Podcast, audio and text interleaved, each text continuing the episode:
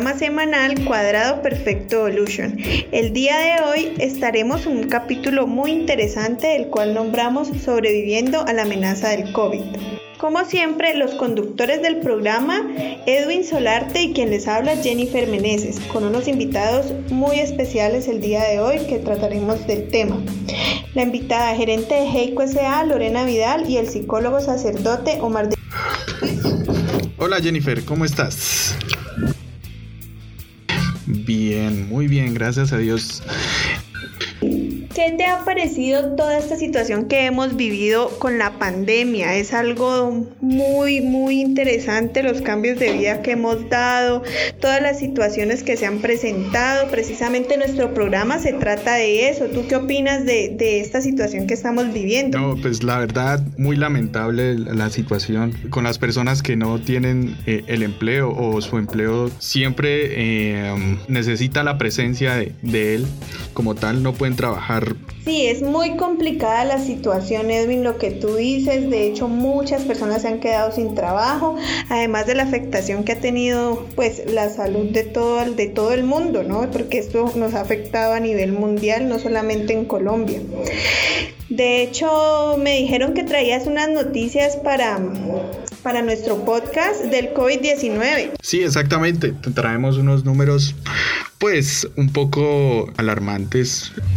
Eh, a la fecha se encuentran confirmados en el mundo eh, 40 millones 856 mil 197 casos, de los cuales en Colombia se presentan 981.700. Eh, activos aquí en Colombia solo eh, aparecen de los 900 mil, aparecen eh, 65 mil 99 muertes y 29.464 recuperados.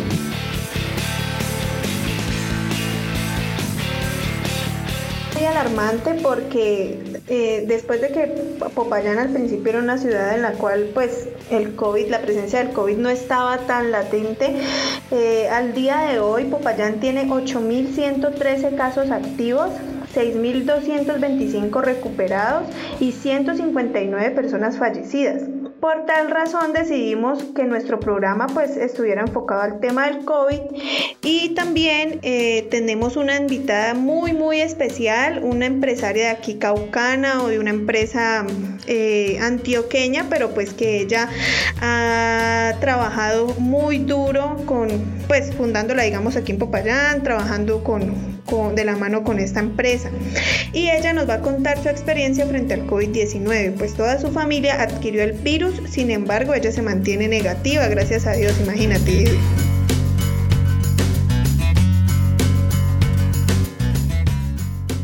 También tendremos un invitado muy especial que nos hablará sobre el tema, un psicólogo sacerdote, el cual eh, pues tiene mucha experiencia eh, en, caso de, en, en los casos de exorcismo. Nos viene a dar la parte de la espiritualidad y a nivel psicológico pues nos va a decir cómo nos vamos a comportar o los sentimientos que nosotros tenemos frente al encierro, al miedo que sentimos a estar em, en esta situación que actualmente estamos viviendo.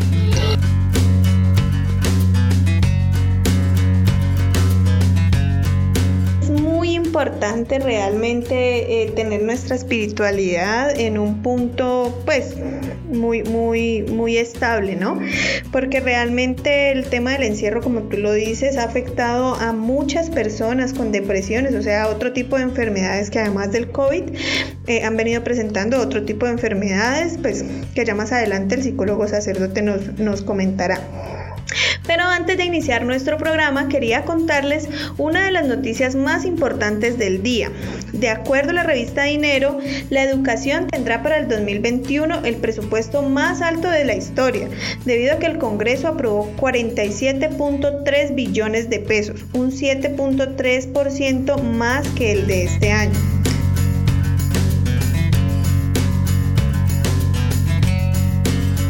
Bueno, eh, damos inicio a nuestra sesión del día de hoy. Eh, Lorena es una administradora de empresas con magíster en finanzas públicas y especialista en gerencia de proyectos. Se desempeña en el cargo de gerente de Heiko SA, uno de nuestros patrocinadores, que se fundó en el año 2010, obteniendo para la empresa eh, excelentes resultados, eh, unos muy buenos contratos y que la ha posicionado en el mercado como una de las mejores empresas. Sí, Edwin, exactamente, es verdad. Además de que Heiko es nuestra empresa patrocinadora, debemos hablar de que la señora Lorena es una excelente profesional, muy dedicada a su hogar ya como persona. Eh, este hogar está conformado por su esposo y sus tres hijos. Bueno, Edwin, pero sin más preámbulos y, noticias, iniciemos con nuestro programa y démosle la bienvenida a nuestra invitada especial, a la, a la señora Lorena Vidal. ¿Cómo está, señora Lorena? No, pues mi familia eh, adquirió el virus y, pues todo comenzó con mi hermana. Ella pues todos nos cuidamos, todos, eh, todos trabajamos en la casa. Eh, yo trabajo en la casa, mi esposo pues sí él sale a laborar y mi hermana también. Pero igual manera, si estando por fuera pues nos cuidamos mucho. Entonces pues tristemente pues la contagiada fue mi hermana en días pasados, entonces pues ella como tiene mucho contacto con nosotros, con los niños, entonces pues eh, al niño pequeño, al bebé pues eh, le pasó el virus. Y de ahí ya pues empezaron todos a contagiarse, todos estuvieron en aislamiento y, y pues esas fueron las causas una situación muy, muy dura, me imagino, señora Lorena, pues para usted y su familia. Eh, pero cuéntenos cómo fue el manejo que ustedes le dieron como familia, pues usted como, como la cabeza, digamos, del hogar, como la madre, cómo fue el manejo que le dio pues a sus hijos, porque entiendo que tiene un bebé en su casa. Eh, sí, Jennifer, claro. Pues mira, eh, la que empezó fue mi hermana. Ella empezó con cansancio, dolor de garganta y una gripe leve. Eh, pues lo reportó al trabajo, inmediatamente pues le enviaron a hacer las pruebas y pues lamentablemente salió positivo. Eh, apenas nos enteramos, inmediatamente fui, porque el bebé también se me enfermó, también fuimos a hacernos las pruebas con el bebé y pues yo, la mía salió negativa y pues la del niño sí salió positiva. El niño también empezó con fiebre, dolor de garganta y gripa. Es igual, eh, pues se le dio manejo. Los médicos eh, estuvieron en constante contacto con nosotros. Eh, vinieron a hacer varias revisiones pues, para mirar el estado de salud de los niños y posteriormente enviaron a hacer pruebas a todo el núcleo familiar, donde mi esposo salió positivo y los otros niños también, y yo sigo siendo negativo.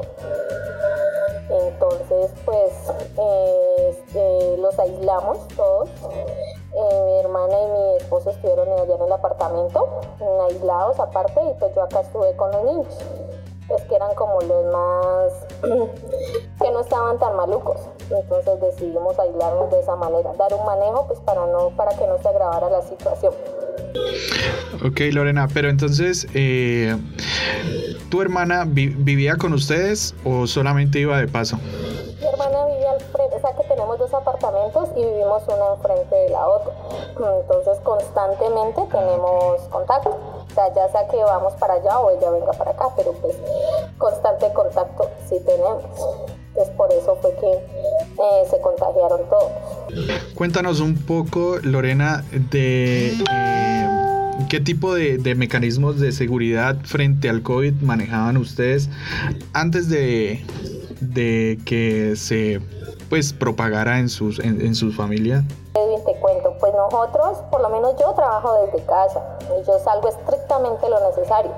Cuando yo salgo, pues salgo con tapabocas, con careta, con guantes y mi esposo también, pues él es el que sale constantemente a trabajar porque el trabajo él es de campo, entonces él sí le toca trabajar, pero también los mismos cuidados. Cuando llegamos de la calle, lo primero que hacemos es quitarnos la ropa ahí en la entrada y va para la lavadora y de ahí inmediatamente nos ingresamos a bañar, a cepillar y luego ya eh, tenemos contacto con los niños.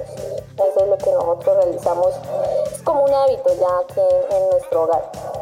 Claro, Lorena, la verdad es que esta, esta enfermedad, desafortunadamente, pues nadie está exento de adquirirla.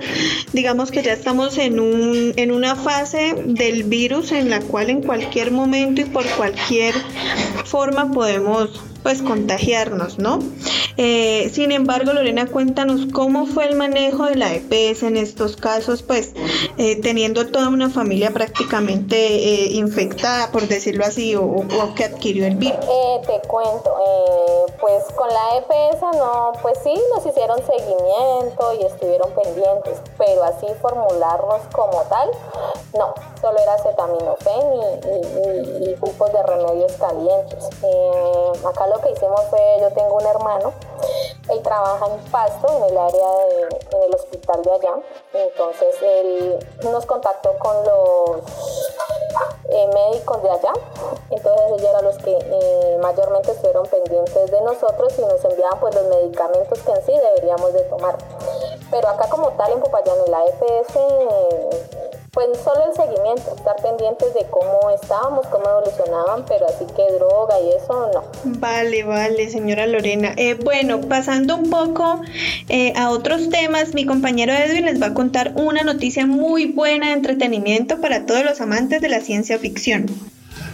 Ok, Jennifer, les contamos que para los amantes de los carros y de, ese tipo de películas de acción, tenemos lamentable noticia con respecto a la saga de Rápido y Furiosos. Ahora se despedirá pues con las películas 10 y 11.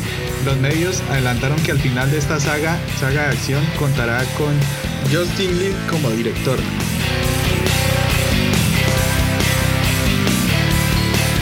Con el patrocinio de la ferretería Samir, donde encuentras todos los productos del hogar al alcance de tu bolsillo. Después de una pausa para completar nuestra charla con el psicólogo sacerdote, el cual nos dará unas pautas excelentes para sobrellevar la situación por la que está pasando Lorena.